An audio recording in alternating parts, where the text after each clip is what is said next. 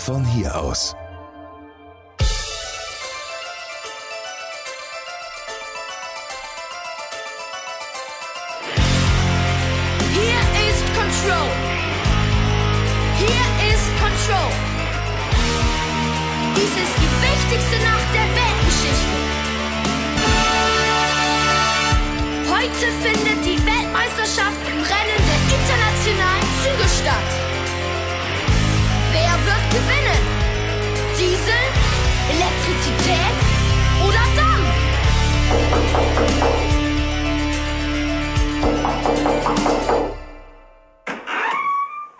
Ja, mein Name ist Dirk Domedian, ich bin 49 Jahre alt und arbeite seit 25 Jahren hier im rasantesten Musical des Universums. Dem Starlight Express? Dem Starlight Express, genau. Äh, genau. Ähm, was, was macht denn eigentlich ein Stage Manager so? Ein Stage Manager, die Aufgaben eines Stage Managers sind in erster Linie ähm, Geschichten wie zum Beispiel sicherzustellen, dass auf der Bühne keine Flüssigkeiten äh, vorhanden sind, also irgendwelches Wasser- oder Putzmittelreste.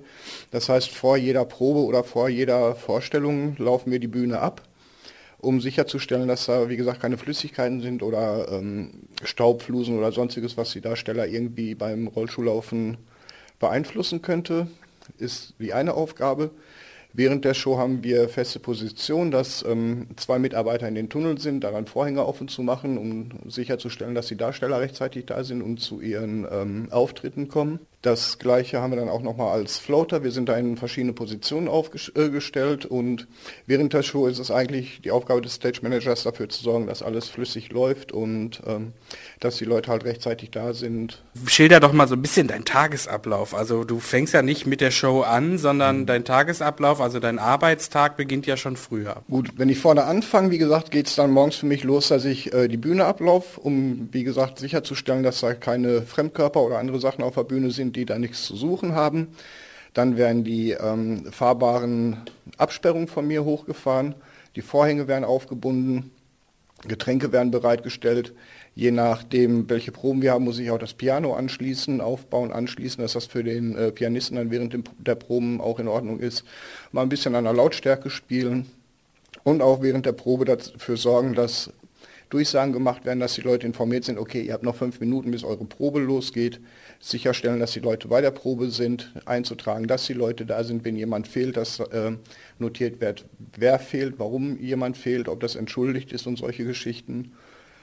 Und dann ähm, halt mehr oder weniger auf Standby zu sein, falls irgendwas in den Proben sein sollte, wo wir dann gebraucht werden, dass wir dann da einspringen können und zur Hand gehen. Wie viele Stunden vor der Show ist das dann so? Vom normalen Showdienst sind das zwei Stunden vorher und ähm, der Tagesdienst, der fängt bei uns dann halt morgens um 10 Uhr an, im Schnitt immer eine Stunde vor den Proben, damit man auch genügend Zeit hat, um alle Vorbereitungen zu treffen und da dann ganz entspannt zu sagen, okay, die Bühne gehört euch und ihr könnt da jetzt machen, was ihr wollt. Also irgendwie, ähm, man hat ja dann so die volle Kontrolle über die Bühne. Ne? Ähm, erzähl doch mal von dir aus, was bedeutet für dich die Bühne? Was ist die Bühne hier im Starlight Express oder was daran besonders im Vergleich vielleicht zu anderen Bühnen? Das ganz Spezielle ist einmal die Tatsache, dass wir über zwei Laufbahnen äh, verfügen, die durchs Publikum führen die über eine 9 Tonnen schwere Brücke, die, äh, die 360 Grad geschwenkt werden kann, sämtliche Bühnenteile miteinander verbindet dass wir dann noch eine Profile und eine Seesaw haben, die dann die hinteren Ebenen verbinden, sodass es bei den Darstellern möglich ist, wirklich überall auf, auf der Bühne anzukommen und von dort auch wieder ähm, wegzukommen. Also viel Maschinenbewegung und halt eine relativ große Bühne auch. Äh, wie ist das? Ich meine, die, die Show besteht ja so ein bisschen auch aus Choreografien und die Darsteller wissen, da und da geht's hin. Trotzdem ist jede Show ja irgendwie anders. Ne? Wenn du das sagst, du musst auch gucken, wo kommen die Darsteller dann an und so. Gibt's da in der Show immer wieder Unterschiede? Erkennst du das selber oder ist das eigentlich immer, immer von wie die fahren und so gleich? Es gibt schon Unterschiede, wie die Leute fahren und so weiter. Ähm, teilweise auch gerade, wenn, wenn wir neue Leute auf der Bühne haben, die dann noch nicht so ganz sicher sind mit ihren Auftritten, dass man da dann nochmal hingeht und sagt, pass auf, ähm, da und da musst du drauf achten, dass du dann auch wirklich Zeit, rechtzeitig da bist. Und ansonsten, man sieht es am Skate-Stil als solches, dass das andere Leute sind, wenn man lange genug dabei ist, aber von der Techniker und so weiter sind die Darsteller dann doch eigentlich äh, qualitativ alle gleichwertig. Also da gibt es dann nicht so große Unterschiede, dass man sagen kann, das ist jetzt äh, das Highlight oder so. Also jeder hat da so seine Vor- und Nachteile auf jeden Fall. Kannst du irgendwie abschätzen, äh, wie viele Shows das in den 25 Jahren jetzt ungefähr waren insgesamt? Kann das irgendwie eine Zahl im Kopf? Das müssten um die 10.922 Stück gewesen sein gestern. Auf den Punkt sogar. Wenn ich, ja, genau, 10.922 waren es. Wie kannst du das so abschätzen? Ich muss auch den Show-Report schreiben und äh, da wird dann wirklich jede Show einzeln durchnummeriert und von daher kann man das so auf dem Kopf ganz genau sagen, wie viele Vorstellungen das sind. Also jetzt haben wir schwarz auf weiß. Äh, wie, also in dem Show-Report, da steht dann auch einfach nur drin, äh, wie Bühne, da hast du irgendwas gefunden oder was? Oder was, was steht da drin? Ne, Im Show-Report als erstes stehen dann erstmal die ähm, Teilnehmer, sage ich jetzt mal, also wer die Brücke fährt, wer die einzelnen Positionen fährt, wer die Vorstellung dirigiert und so weiter. Und wenn in der Vorstellung was Unvorhergesehenes passiert, ähm, wird das halt auch notiert, wenn im Zweifelsfall ein Darsteller sich äh, verletzt oder ausgetauscht werden muss oder wenn die Show unterbrochen werden muss, weil die Technik vielleicht nicht funktioniert. Das sind dann Geschichten, die auch noch mit in den Showreport eingetragen werden. Entweder der Darsteller äh, stürzt, der Rollschuh geht kaputt. Es gibt ja auch einen Notfallplan dafür, wenn die Brücke nicht funktioniert. Wie sieht dann dein Einsatz aus in dem Moment, du siehst, okay, da ist irgendwas passiert. Was passiert dann bei dir? Das kommt wieder auf die Position an, die ich besetze. Wenn ich jetzt die Show calle zum Beispiel und der Hauptverantwortliche bin, muss ich in dem Moment entscheiden, okay, wir können die Brücke nicht mehr nutzen, dann gibt es einen sogenannten Plan B der dann sicherstellt, dass wir die Show zu Ende fahren können, ohne dass die Brücke gebraucht wird, aber trotzdem noch die Highlights eigentlich gegeben sind, also dass die Rennen noch gefahren werden können, mit kleinen Änderungen, die dem Publikum aber dann nicht unbedingt auffallen. Okay, ist das denn dann so, dass dann, äh, wenn dann einer stürzt, gibt es da immer irgendwie einen Darsteller, der als Reserve ist, oder was macht man, wenn jetzt wirklich mal sich einer verletzt? Also wenn sich ein Darsteller verletzt, dann haben wir auf jeden Fall noch ähm, Leute im Backstage-Bereich, Covers und Swings, die dann äh, in der Lage sind, die dementsprechende Rolle zu übernehmen. Die werden dann in einer Wahnsinnsgeschwindigkeit geschminkt und umgezogen, dass es vielleicht im Idealfall fünf bis zehn Minuten dauert, bis dann der Darsteller ausgetauscht ist. Und je nachdem, in welcher Szene oder äh, welche Rolle da ausgetauscht werden muss, kann man das unter Umständen während der laufenden Vorstellung machen. Und wenn dann alle Stricke reißen, ist man eben halt gezwungen, die Vorstellung für die entsprechende Dauer dann anzuhalten. Äh, wie ist das bei dir? Du hast die Show jetzt wahrscheinlich am, äh, ja, am meisten gesehen von allen, die, die es hier gibt, kann man vielleicht so sagen. Siehst du oder, oder siehst du überhaupt was von der Show? Oder bist du wirklich die ganze Zeit nur irgendwo dahinter und kriegst davon nicht viel mit? Das hält sich so ein bisschen die Waage. Also teilweise sind die Einsätze ja auf der Hinterbühne, dann hat man die äh, Show akustisch dabei, weil man da halt ähm, aufgrund der Musik seine bestimmten Einsätze auch, dass man weiß, wo ist man gerade in der, äh, in der Show, wo muss ich dann jetzt am, im Idealfall sein. Während der Rennen zum Beispiel oder auch in anderen Situationen sind die Stage Manager dann auf der Bühne an den äh, Toren, die dann auf und zu gehen, um sicherzustellen, dass sie funktionieren. Und wenn man dann auf der Bühne ist, dann schaut man natürlich auch bei den Rennen, fahren die Darsteller so, wie es soll und ist das Licht in Ordnung. Also da hat man dann auch schon immer ein Auge mit drauf, auf jeden Fall. Mhm. Äh, wie viele Leute seid ihr jetzt so, die sich dann darum kümmern, die die Bühne besetzen, die jetzt keine Darsteller sind? Im normalen Showbetrieb sind wir ähm, mit sechs Stage Managern inklusive zwei Skate, nee, sechs Stage Manager inklusive zwei Skate Mechanics auf der Hinterbühne dann, genau, ja. Mhm. Okay, und dann, äh, ich weiß nicht, wie viele Darsteller sind das immer äh, pro Show, die dann insgesamt spielen? Pro Vorstellung haben wir dann äh, 26 Darsteller auf der Bühne, wovon zwei dann unsere Stuntskater sind, die auch die einzigen beiden sind, die auf Inlineskates unterwegs sind. Und der Rest, der fährt eben halt immer noch klassisch die Quads. Es gibt ja auch bei den Darstellern jetzt jedes Jahr immer wieder neue, da ändert sich ja ständig immer irgendwas, da kommen neue dazu. Viele sprechen nur Englisch. Äh, wie sieht es dann bei dir aus mit, äh, mit dem Kontakt mit den Darstellern? Hast du viel Kontakt mit denen? Ja, äh, zwangsläufig schon, ähm, zumal, wie du schon sagtest, die ähm, sprechen überwiegend Englisch. Das heißt, wir müssen unsere ähm, Anweisungen auch im Idealfall in Englisch geben und äh, reden auch in Englisch mit den Leuten. Und da wir wirklich am Mann arbeiten, kommt es ja dann natürlich auch zwischendurch mal zu einem Smalltalk oder solche Geschichten. Also da ist schon ein sehr enger Kontakt eigentlich auch dann. Gehen wir mal kurz zurück. Wie hat das bei dir damals angefangen? Wie bist du auf die Idee gekommen, sowas überhaupt zu machen? Naja, die Idee, die kam eigentlich von einem Kumpel damals. Ich war mit dem äh, Zivildienst fertig und war auf der Suche nach einem Job und er hatte mir dann erzählt, dass hier der Starlight Express eben Mitarbeiter in der Requisite sucht und daraufhin habe ich mich dann einfach mal beworben. Wurde dann auch tatsächlich genommen mit einem anderthalb Jahresvertrag, wo ich dann dachte, naja, kannst du mal ausprobieren, das hast so ein bisschen was in der Vita stehen, was nicht überall vorkommt und aus den anderthalb Jahren sind dann letztendlich 25 geworden. Nicht mit gerechnet? Überhaupt nicht, nee. Null. Okay, und wie hat sich dann, äh, du, du, hast gesagt, du hast in der Requisite angefangen, wie hat sich deine Rolle dann im Laufe der Zeit bis zum Stage Manager verändert? Ja, wie gesagt, zuerst ähm, habe ich 17 Jahre lang als äh, Rollschuhmechaniker gearbeitet, dann wurden die Abteilungen äh, Rollschuhmechanik und Stage Management zusammengelegt. Dadurch kamen wir dann auch in den Genuss, das Stage Management ein bisschen näher kennenzulernen und ähm, im Laufe der Zeit wurde es dann mit den äh, Calling Stage Manager ein bisschen eng. Da ist dann mein Abteilungsleiter an mich herangetreten, ob ich nicht Interesse hätte, dann auch die Show zu callen. Und daraufhin habe ich gesagt, ja, das wäre mal eine Option, um halt auch ein bisschen weiterzukommen, äh, weil ich jetzt auch nicht den Rest meines Lebens dann Rollschuh schrauben wollte und habe dann die Möglichkeit genutzt, den Calling Stage Manager zu machen. Damals, als du dann angefangen hast, da war ja Musical in äh, Deutschland noch so ein ziemlich äh, neu, also neues Phänomen. Kannte man vorher noch wirklich nicht. Äh, du hast jetzt gerade gesagt, das ist etwas, was man, was nicht jeder in seiner Vita stehen hat. Wie, wie war das damals, als das hier angefangen hat? Wie ist es aufgenommen worden? Naja, im Freundeskreis war man ähm, erstmal der Held, weil Ho war ja damals schon ähm, sehr angesagtes und bekanntes Musical und dementsprechend waren die Kollegen natürlich auch total stolz und neidisch und solche Geschichten. Ähm, wurde sehr positiv angenommen. Also auf, auf jeden Fall, dass die Leute dann auch viele Fragen gestellt haben, wie das funktioniert und äh, alles. Also da gab es auch am Anfang immer wieder viel zu erzählen. Im Laufe der Zeit wird es dann auch ein Beruf wie jeder andere, wo dann auch das Interesse ein bisschen nachlässt, wo die Leute sagen, ja komm, der macht das schon seit zehn Jahren, der erzählt dann eh mal das Gleiche und dann renkt sich das dann im Laufe der Zeit auch ein, dass es ein Job, mehr oder weniger ein Job wie jeder andere wird. Geht es den Leuten dann eher um die Darsteller, um die Show, um die Lieder oder ähm, auch so um das Technische? Das ist eigentlich immer ein gesunder Mix, also je nachdem. Die ähm, männliche Abteilung ist dann meistens mehr so an, an Technik, Licht und ähm, Tonanlagen interessiert. Wie funktioniert das und was für ein Equipment ist da? Und bei den Mädels ist das dann, dann schon mal ein bisschen mehr, ach, wie tanzen die, wie singen die und ach, das ist ja ein ganz knuffiges Kerlchen. Also das sind wirklich ganz unterschiedliche Fragen. Wenn es dich gibt dann zeige mir den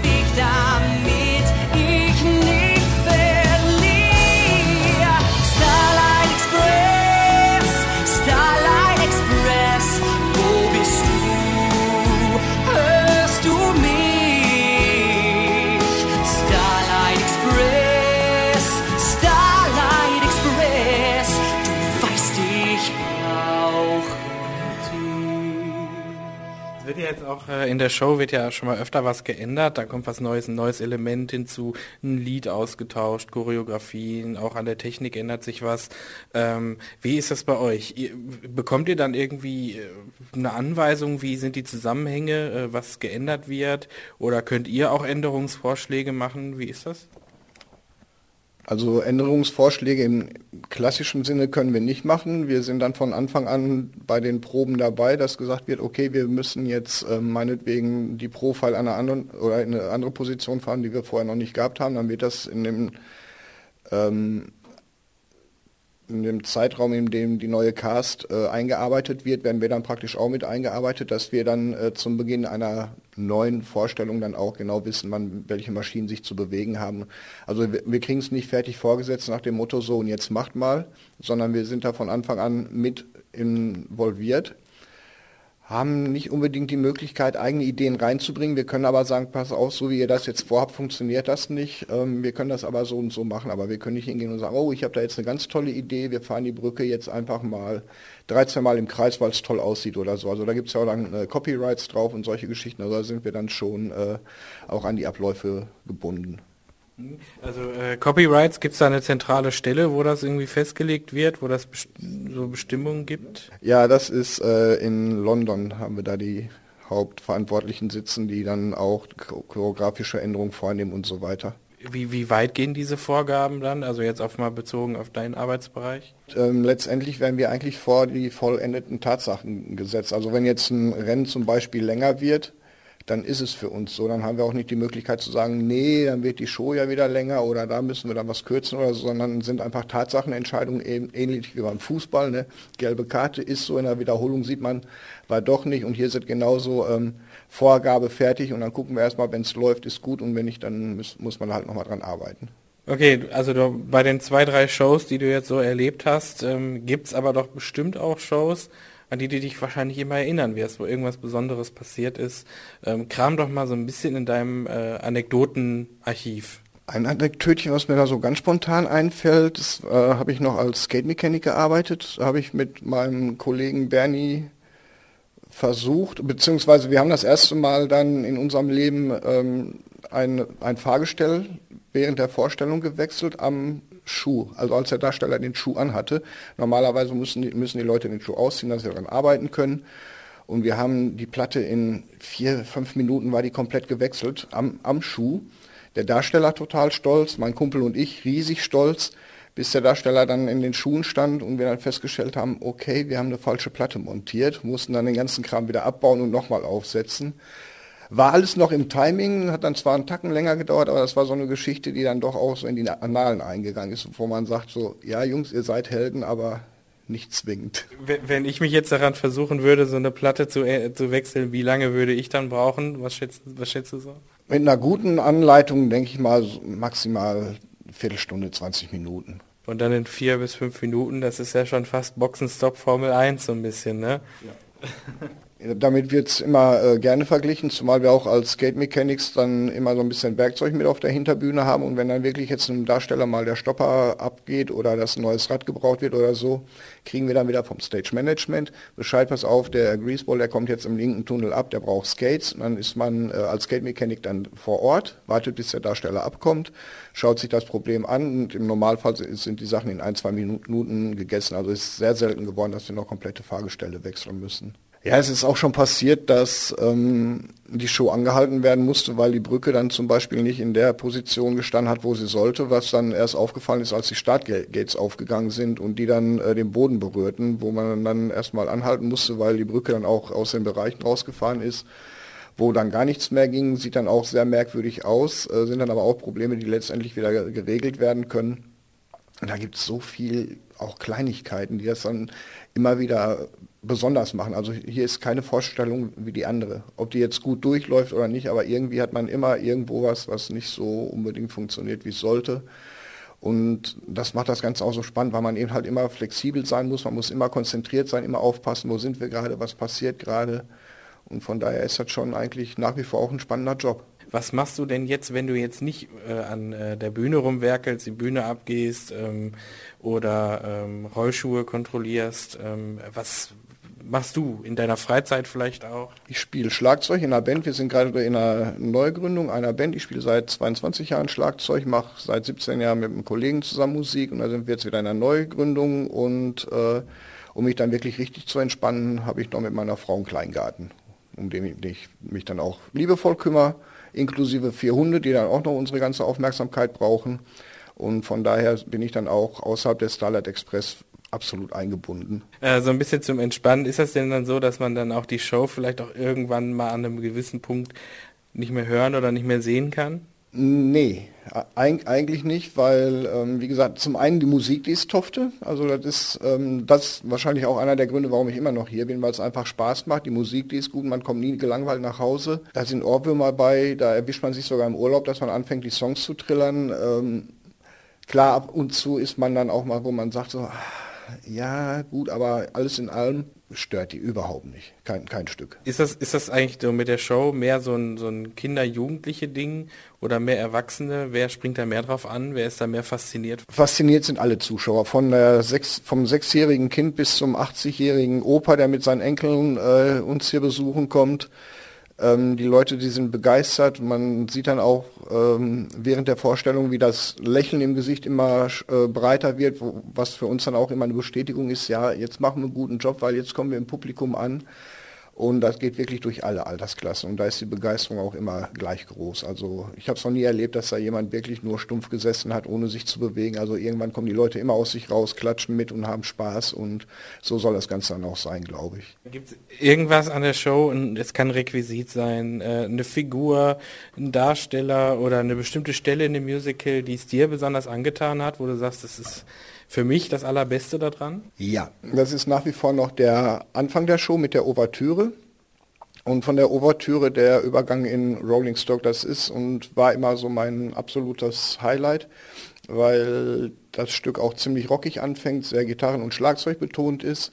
Und das rutscht dann wieder so in meine Liga und das ist dann auch so ein, so ein Gänsehaut-Feeling, so erst diese ganze ruhige Atmosphäre und dann ähm, wird es kräftiger und das ist dann schon so das Ding, wo ich sage, jo, das macht Spaß.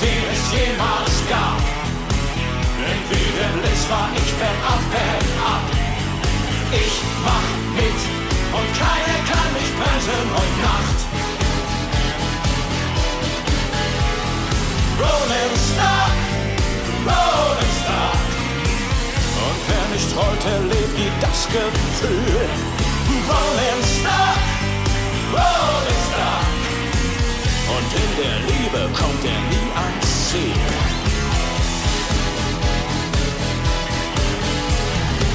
Komm, heiz mir ein und dann bring mich in Fahrt. Und du wirst sehen, welche Zugkraft ich hab. Ich mach mit und keiner kann mich bremsen heute Nacht. Und die Starlight Sequence, die wird auch immer noch gerne gehört von mir. Ist auch noch eins meiner Highlights. Gibt es da so, so Darsteller vielleicht auch, an die Sie sich äh, besonders gut erinnern, äh, wo Sie sagen, äh, die haben mir besonders gut gefallen? Ja, spontan fällt mir der Ernest McShane ein, der ähm, hier damals als Turnoff angefangen hat. Dann hat er den Rusty gespielt, ähm, ist dann irgendwann mal hier weggegangen, kam dann wieder, hat den, den Greaseball übernommen. Das war auf jeden Fall ein sehr, sehr angenehmer Zeitgenosse. Dann erinnere ich mich ganz gerne an Mark Day, der seinerzeit bei uns den äh, Rusty gespielt hat, vor knapp 20 Jahren ungefähr. Auch ein, einer der Darsteller, an die ich mich besonders gerne erinnere, ähm, Jan Appel, also ähm, ein Ruhrgold von uns damals, sind, waren Darsteller, die auf der menschlichen Seite unheimlich sympathisch gewesen sind, mit denen man auch privat viel zu tun hatte. Und das sind dann eben halt Leute, die auch ähm, besonders im Gedächtnis bleiben, unabhängig davon, welche Rolle die gespielt haben oder welchen Charakter die gespielt haben sondern das waren einfach Leute, die menschlich total klasse waren. Ist das so? Ist das so ein Austausch, äh, dass man sich auch privat trifft oder ähm, ist das generell eher weniger? Es ist im Laufe der Zeit weniger geworden, aber mit den Leuten, die ich gerade aufgezählt habe, da sind wir dann auch zusammen äh, in Freizeitparks gefahren oder haben dann Tagesausflüge oder zwei Tagesausflüge gemacht, wo wir uns dann irgendwo äh, eingenistet haben mit fünf bis zehn Leuten und haben dann da einen Freizeitpark besucht, dann da übernachtet, sind anschließend Kart fahren gegangen und solche Geschichten. Also da waren wir schon sehr eng. Und mittlerweile ist es ähm, mehr so, wenn man dann Zeit und Lust hat, dass man dann sonntags nach der zweiten Vorstellung sich nochmal in der Stadt trifft, vielleicht zusammen Bierchen trinkt oder sowas und dann die Arbeit auch außen vor weglässt und dann einfach über Privates, Gott und die Welt redet. Wo, in welchem Teil von Bochum haust du denn hier oder Ruhrgebiet? Was äh, findest du hier besonders toll? Ich hause in Grumme.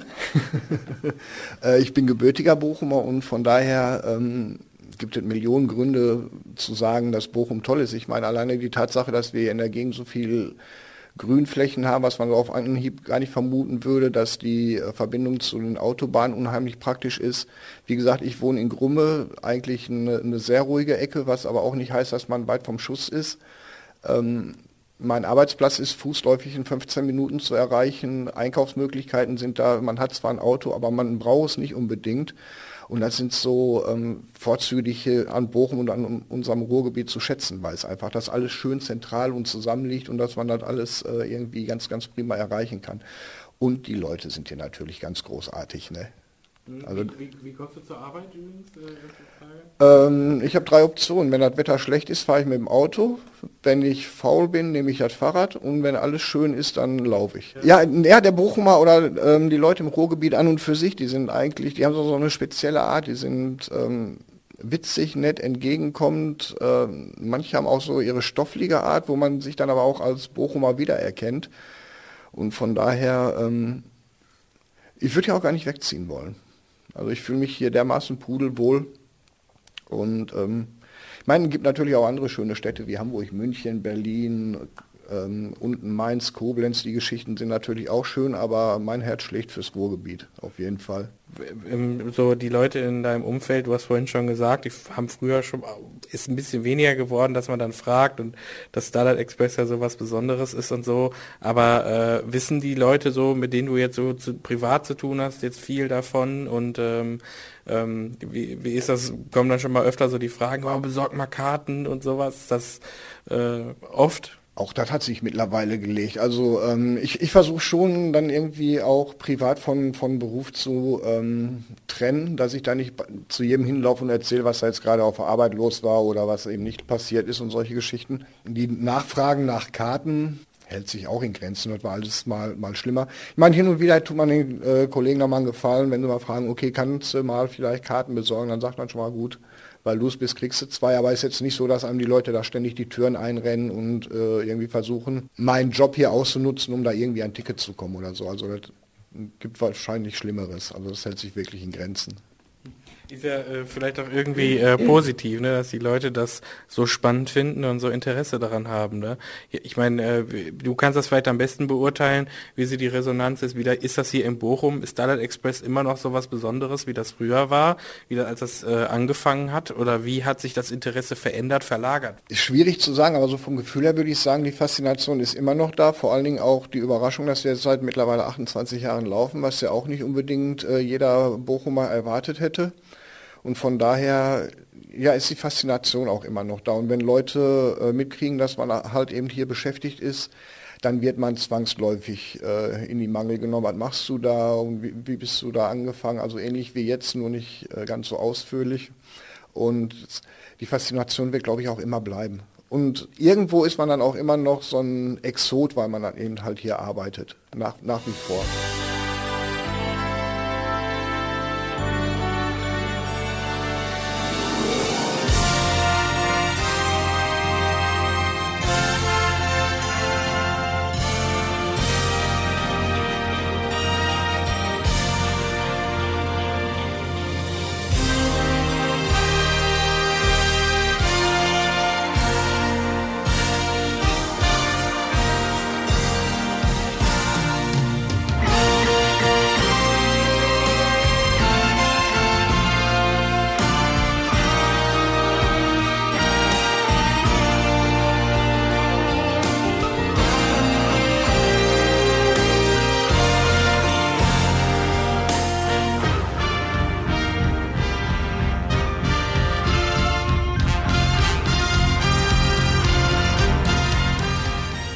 Mich halt schon ab und zu mal, wenn ich so durch den Vorhang lug und äh, schaue, ob da alles in Ordnung ist, dass da für das Publikum immer noch diese Faszination da ist, weil für uns ist das dann eben halt so, wie ich vorhin schon erwähnt habe, mehr oder weniger ein ganz normaler Job geworden. Man kennt die Leute, man kennt die Abläufe, man weiß, wie die Leute ohne Kostüm, im halben Kostüm aussehen und so weiter. Und man schaut, glaube ich, mit ganz anderen Augen als der gemeine Zuschauer. Und das finde ich dann wieder spannend zu sehen, wie diese Faszination im Publikum aufgebaut wird, wobei mir in dem Falle dann eigentlich schon die Routine da ist.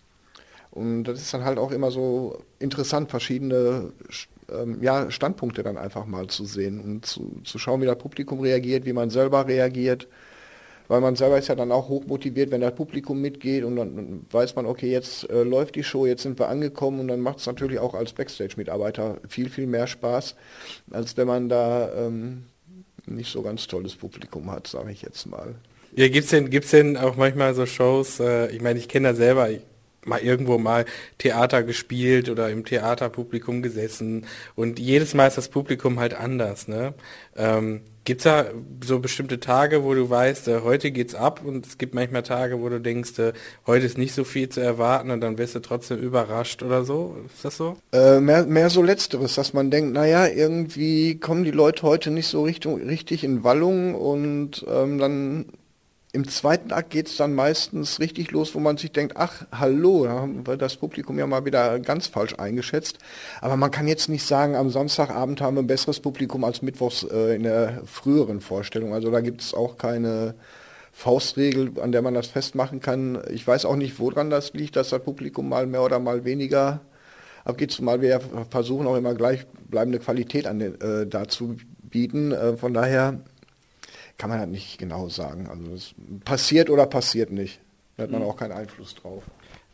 Sind denn da so Zuschauer, wo du dann äh, gesehen hast, oh, den, den kenne ich aber, der war schon äh, ganz oft da, den sehe ich ja irgendwie alle paar Monate mal hier oder alle paar Wochen oder so. Gibt so, so richtige Hardcore-Fans, äh, die immer wieder kommen?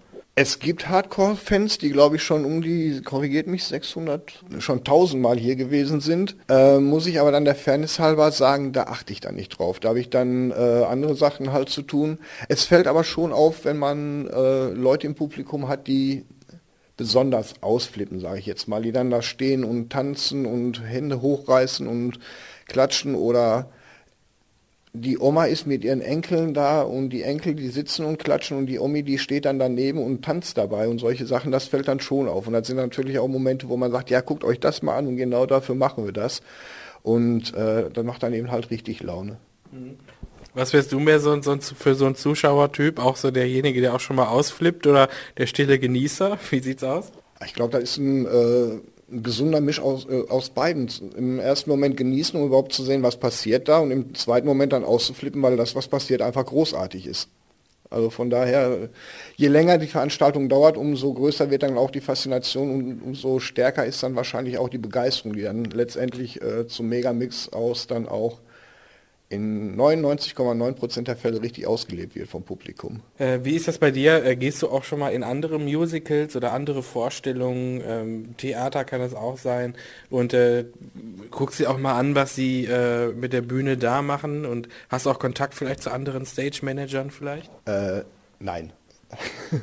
nein, ähm, ich habe mir schon andere Musicals angeschaut, klar, keine Frage, aber dann nicht ähm, unter der Promisse zu schauen, wie arbeiten die Kollegen oder sonstiges irgendwie, sondern einfach, weil man dann so einen Abend auch genießen möchte. Ich meine, klar erwischt man sich, dass man mal guckt, wo sind die Monitore, wo ist der Dirigent, wo sitzt der Calling Stage Manager, sieht man mal einen Vorhang aufgehen.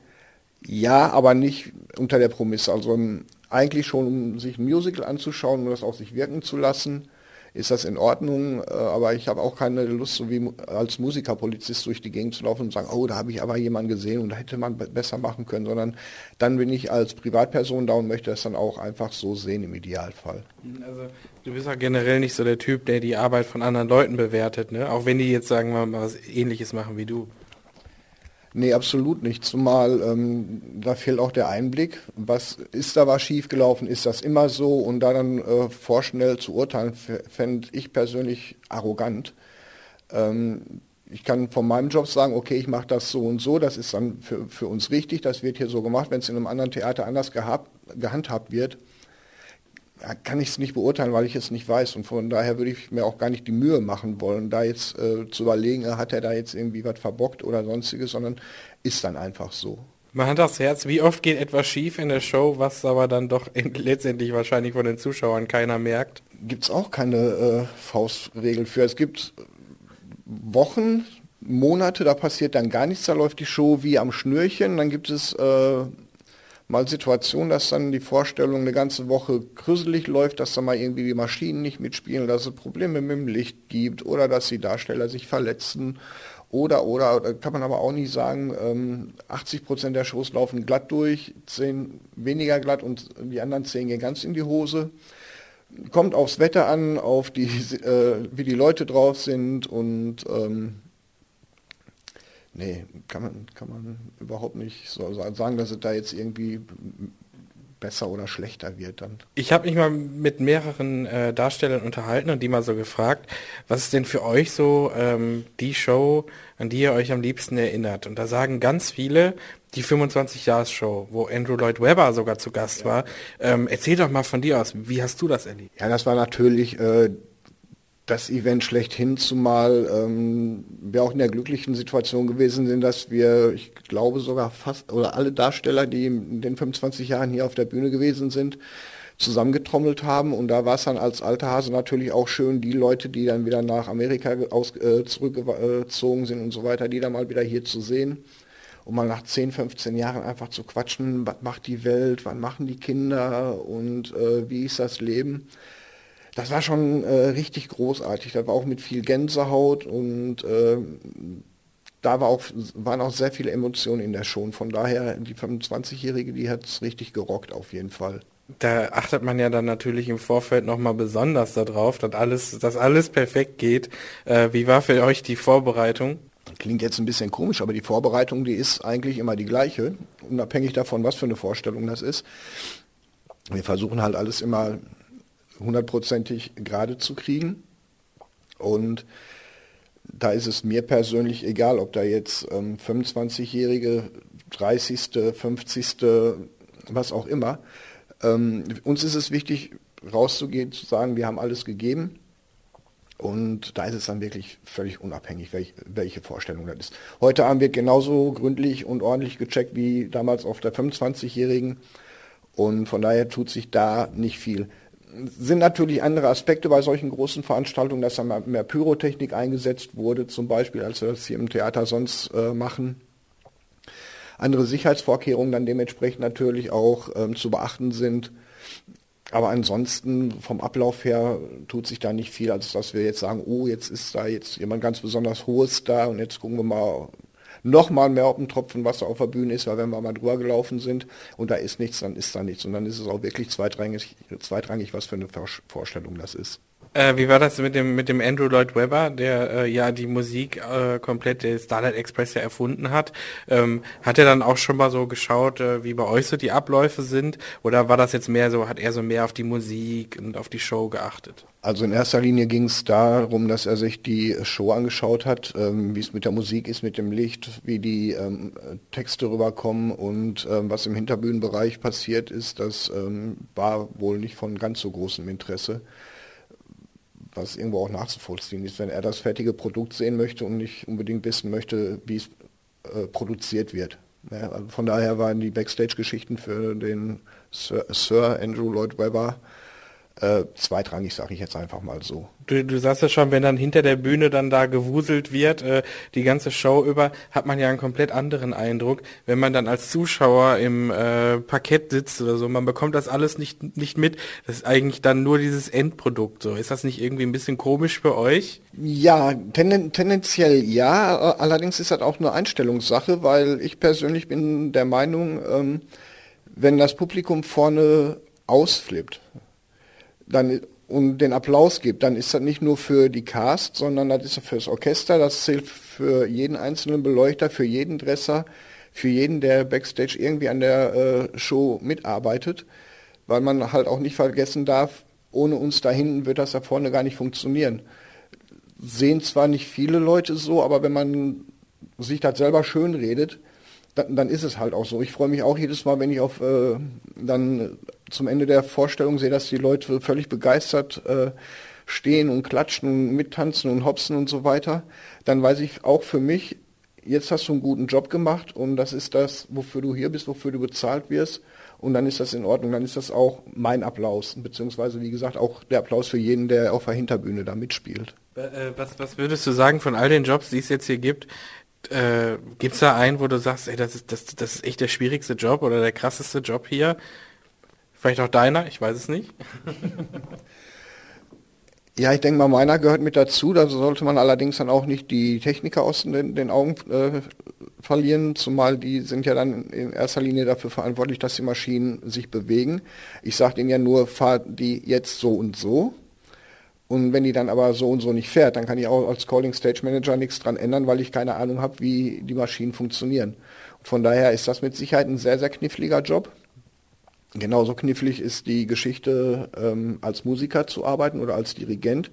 Denn gesetzt das der Fall, dass da unten mal irgendwie was ausfällt, dann muss da improvisiert werden und dann äh, der Rest noch live eingespielt werden, als er jetzt schon live ist.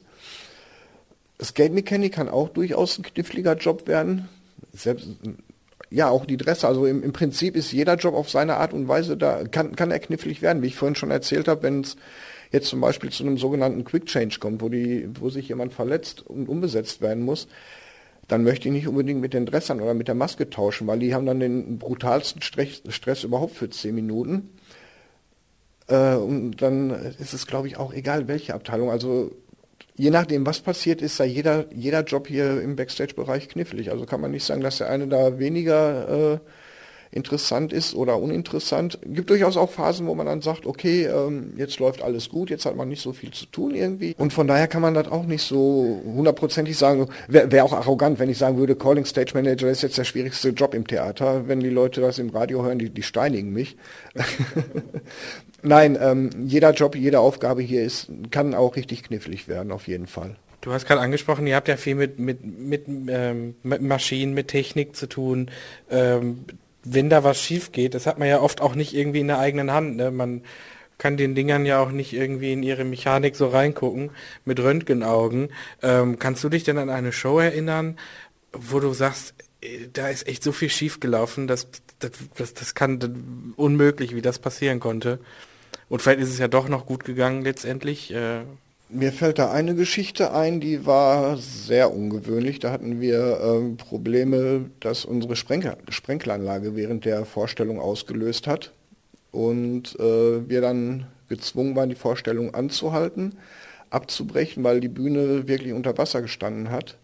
Musste, wir konnten die Vorstellung dann auch nicht zu, zu Ende bringen, weil wir dann damit beschäftigt waren, die Bühne wieder trocken zu kriegen. Dann musste die Feuerwehr noch anrücken, das Wasser absaugen. Und da konnten wir auch zwei Tage nicht spielen, weil die Hinterbühne alles komplett nass gewesen ist und wir dann erstmal schauen mussten, dass wir ähm, die Bühne und den Hinterbühnenbereich wieder so weit klarkriegen, dass wir dann die Vorstellung wieder fahren könnten. Das war somit eine der Geschichten, wo man sich sagt, oh, so was passiert, gibt es ja gar nicht. Doch, hier ja. Ausblick auf die Zukunft, was sind so deine Pläne? Äh, was würdest du gerne machen? Vielleicht beruflich und auch privat. Wie, sieht's, wie stellst du dir deine Zukunft vor? Ja, zuerst habe ich mir vorgenommen, hier den Laden abzuschließen. Also ich hoffe, dass ich im Idealfall hier bis zum Ende meiner Tage spielen kann, im Idealfall sogar noch in Rente gehen. Äh, und was ansonsten meine Zukunft angeht, äh, mache ich mir im Moment keine Gedanken drum, weil ich nicht weiß, was morgen passiert oder übermorgen. Also ich äh, will jetzt auch nicht sagen, dass ich in den Tag hineinlebe, aber ich habe jetzt hier erstmal die Option, ich habe einen festen Job und alles andere, was danach kommt, wird sich dann zeigen. Also wenn ich mir darüber jetzt Gedanken machen würde, würde ich wahrscheinlich ganz bekloppt werden, weil ich gar nicht wüsste, wohin die Richtung gehen soll.